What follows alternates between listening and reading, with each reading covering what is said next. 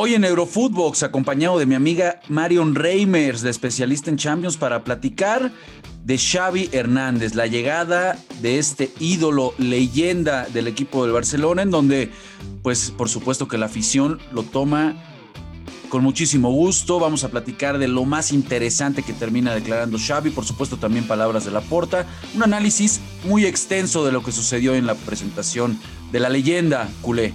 Los esperamos amigos hoy en Eurofootbox. Esto es Eurofootbox, un podcast exclusivo de Footbox.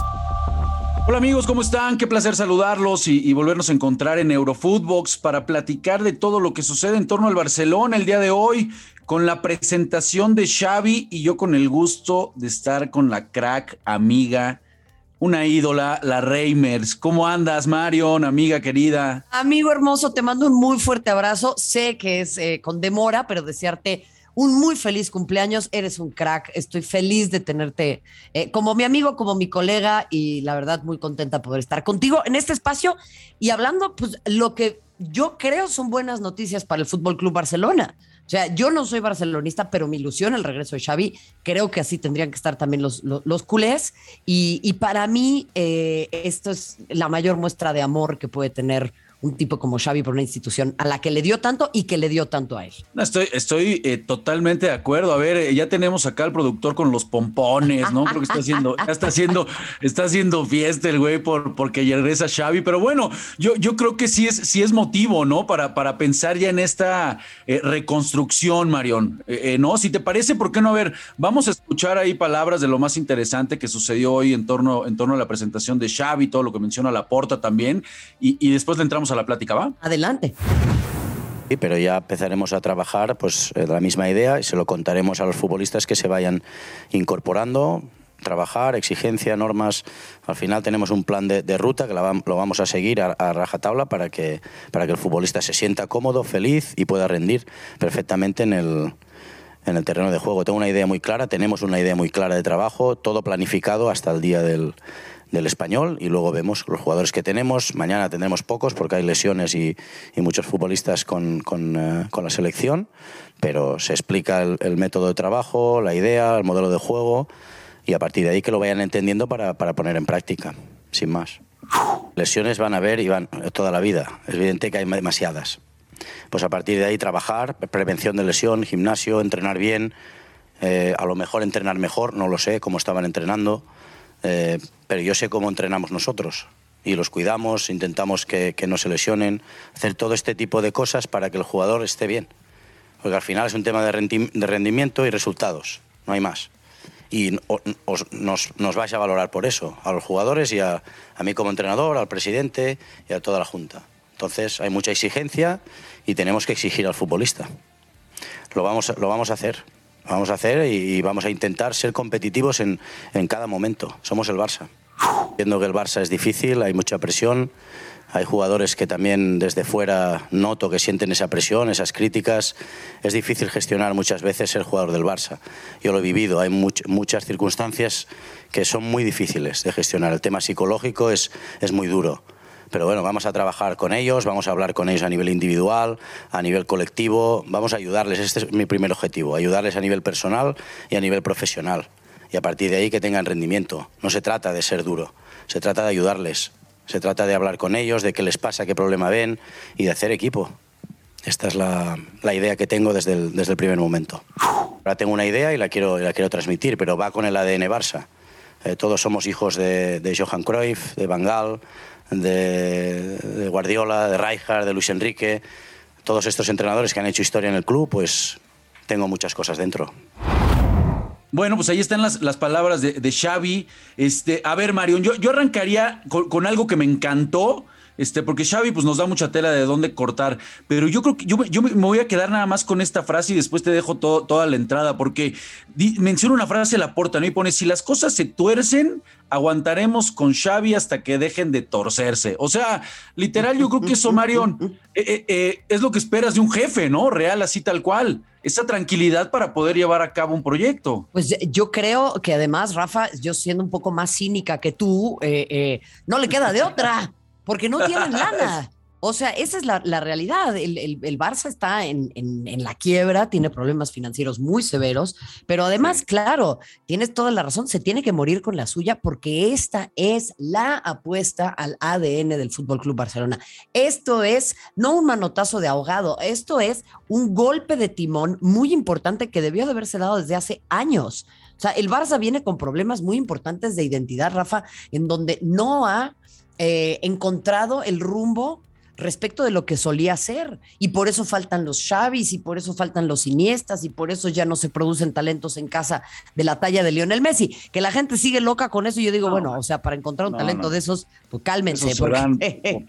¿no? Bajan, de, bajan del cielo, amiga. Digo, por favor, ¿qué les pasa? Así como, no, no, no es fácil. Pero, pero estás, estarás de acuerdo, a ver, que si es, si no para ilusionarse, al menos digo, a ver, tienes a Ansu Fati, tienes a Pedri, tienes a Ricky Pug, tienes a De Jong, eh, o sea, Nico, Gaby, tienes un equipo que parece que a futuro, si son pacientes, si, si aguantan a Xavi, pues el equipo tendría por qué, por qué funcionar como lo ha sido siempre, ¿no? Regresar ese buen fútbol. O sea, lo que uno presume es que Xavi, pues como él mismo lo ha dicho, su mentor es Guardiola y le gusta el juego de posesión y no importa jugar sin nueve y salir siempre con la pelota bien limpia desde abajo. O sea, pues el Barcelona tal cual uno lo conoce, ¿no? Sin ninguna duda, Rafa. Es más, te lo voy a poner así.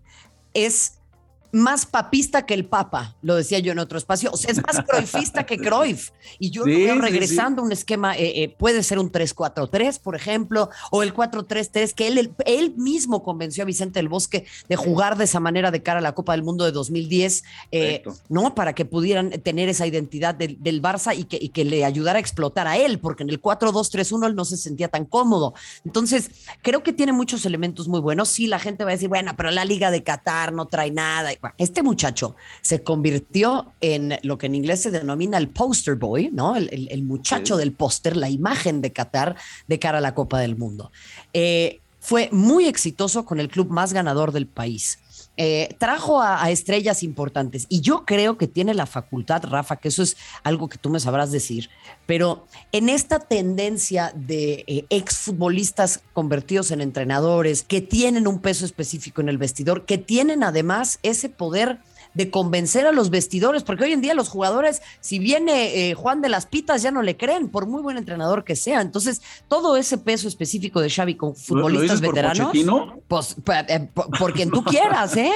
Porque es durísimo. O sea, los jugadores ya no le creen a nadie, Rafa. Y lo decía Tomás Tuchel. Yo tenía que ser más ministro de deportes que entrenador, porque luego hay que hablar con el primo, el representante. Pregúntale, por eso te lo digo, ¿no? Lo mismo, le, lo mismo le pasó en el Paris Saint Germain, precisamente. Claro, claro, está del horror. Oye, pero, pero, pero estaremos de acuerdo que sí, y, comparto la figura de Xavi, pues en ese vestidor, que es muy joven, eh, eh, me imagino que debe de, debe de ilusionar. Ahora, qué hacer en ese sentido que ya lo tocas, Marion, con las vacas sagradas. Porque ese va a ser un temita para Xavi. Yo no sé cómo va, va de repente tener que decirle a Busquets, oye amigo, lo siento, ganamos todo, pero ya no. A Piqué también, Piqué ya estás muy lento, maestro, ya, o sea, qué bueno que le enseñes a Eric García, pero necesita jugar Eric García. Eh, a Jordi Alba en su momento también lo tendrá que hacer. ¿Cómo va a manejar esa parte? Yo creo que esa es la única duda, ¿no? Todo, está, insisto, el productor está feliz, ya descorchó y demás, pero la duda es qué va a hacer con las vacas sagradas, ¿no? A ver, las vacas sagradas mismas, como él también lo fue, tienen que entender que su tarea en este momento es estar al servicio del club, Rafa. Si esta gente verdaderamente ama a esta institución, como la dice Amari, te estoy hablando de los Busquets, de los Piqués, van a tener que entender su lugar en la cadena alimenticia. Y eso lo va a tener que dictaminar el entrenador, que ahora es uno de sus amigos, alguien con quien jugaron, todo lo que tú quieras, pero son ciclos, Rafa. El asunto es que yo no veo dentro de los jóvenes a alguien con el liderazgo como para empezar a suplantar a estos nombres. Esa para mí es una de las grandes preocupaciones. Sí, sí, difícil, porque aparte Ansu Fati, que es el llamado, ¿no? Por ahí eh, tristemente se vuelve a lesionar. Eh, Pedri tuvo un año grandísimo, pero bueno, hay que esperar todavía. Y de estas vacas sagradas, pues sí, tendrán que entender. A ver, yo quiero pensar que el primer paso ya lo dieron, ¿no? Cuando, cuando estábamos hablando de toda esta problemática del Barça y decidieron una rebaja salarial al final del día, ¿no? El primer paso está dado. Vamos a ver ahora con este proyecto de Xavi cómo, cómo realmente terminan por pues por apoyarlo, ¿no? En el, en el, en el vestidor. Eh, eh, revisando un poco los números, por supuesto, amiga, no lo podemos comparar ni con el inicio de Guardiola ni de Luis Enrique. Digo, en el primer, en el, primer año ganaron Liga y Champions, ¿no? Estamos hablando, o sea, imposible eso, eso para Xavi. Pero qué de cierta manera, ¿qué objetivos podemos esperar ya con, con Xavi? Ah, o sea, hace una semana no estaba ni compitiendo en, ni, para espacio de conference ni Europa League. Ahora ya en Champions, bueno, ya al menos está vivo en Champions. O sea, ¿qué objetivos tendrá este, este, este Xavi, por ejemplo? ¿Qué, qué, qué esperaremos, Marín? Bueno, es que también las victorias, Rafa, no únicamente levantan el, ánimo, sino también levantan la cartera. Yo voy a seguir insistiendo en ese tema para el Barça. una buena lana, ¿no? Claro. Entonces, mínimo, y tú sabes los caprichos de este torneo, pero mínimo el Barça tiene que estar en octavos de final de la Champions y tiene que estar compitiendo en los octavos de final de la Champions. Digo, si le toca jugar contra el Liverpool o contra el Bayern, pues va a estar medio fritanga, ¿no? Pero en general tendría que estar compitiendo por eso. En segundo lugar, eh, eh, el Barça tiene que estar clasificado a la Champions la próxima temporada, sí o sí, Rafa. O sea, yo no estoy diciendo que gane el título en España, pero indudablemente tiene que estar en esta competencia el próximo año. Sería un escándalo si, si el Barça no está ahí. Y mira que yo te he dicho que es un equipo que está en transición, que hay que tener paciencia, todo lo que hemos abogado en este espacio y lo sostengo. No obstante, sí creo que esas son asignaturas mínimas para un equipo de este tamaño y ya Xavi mismo se comprometió, dijo que se iban a dejar la piel en todos los episodios. ¿eh? Mira, pues me, voy a comprometer contigo y aquí seguramente en Eurofootbox pues vamos a ver si, si termina Yo creo que es algo, es, es algo normal, ¿no? Eh, entrar entre los primeros cuatro, asegurar tu lugar de Champions y sí, después si en el sorteo eh, termina, terminas en un cruce otra vez con el Bayern, eh, con el Chelsea, con, el Liverpool que hoy está volando, ¿no? Bueno, ni, hablar con el mismo City puede ser normal, pero estoy de acuerdo contigo, entonces vamos a esperar, Mario, seguramente tú nos vas a traer ese encuentro en donde va a debutar en Champions Xavi contra el Benfica, ¿no? Vamos a ver cómo le va y qué rumbo, qué rumbo termina tomando este, este, pues este nuevo inicio en la, en la carrera de Xavi como técnico del Barça. Va a ser muy emocionante, ahí estaremos, Rafa, y por supuesto estaremos también contigo acá en Eurofootbox analizándolo todo. Así que nuevamente un fuerte abrazo y qué gusto poder acompañarte. Pues amiga, muchísimas gracias por tus palabras. Nos vemos próximamente, seguramente aquí en Eurofootbox. Y a toda la banda, un fuerte abrazo. Los escuchamos por acá. Eh, no lo olviden en su plataforma digital de lunes a viernes. Fuerte abrazo. Esto fue Eurofootbox, un podcast exclusivo de Footbox.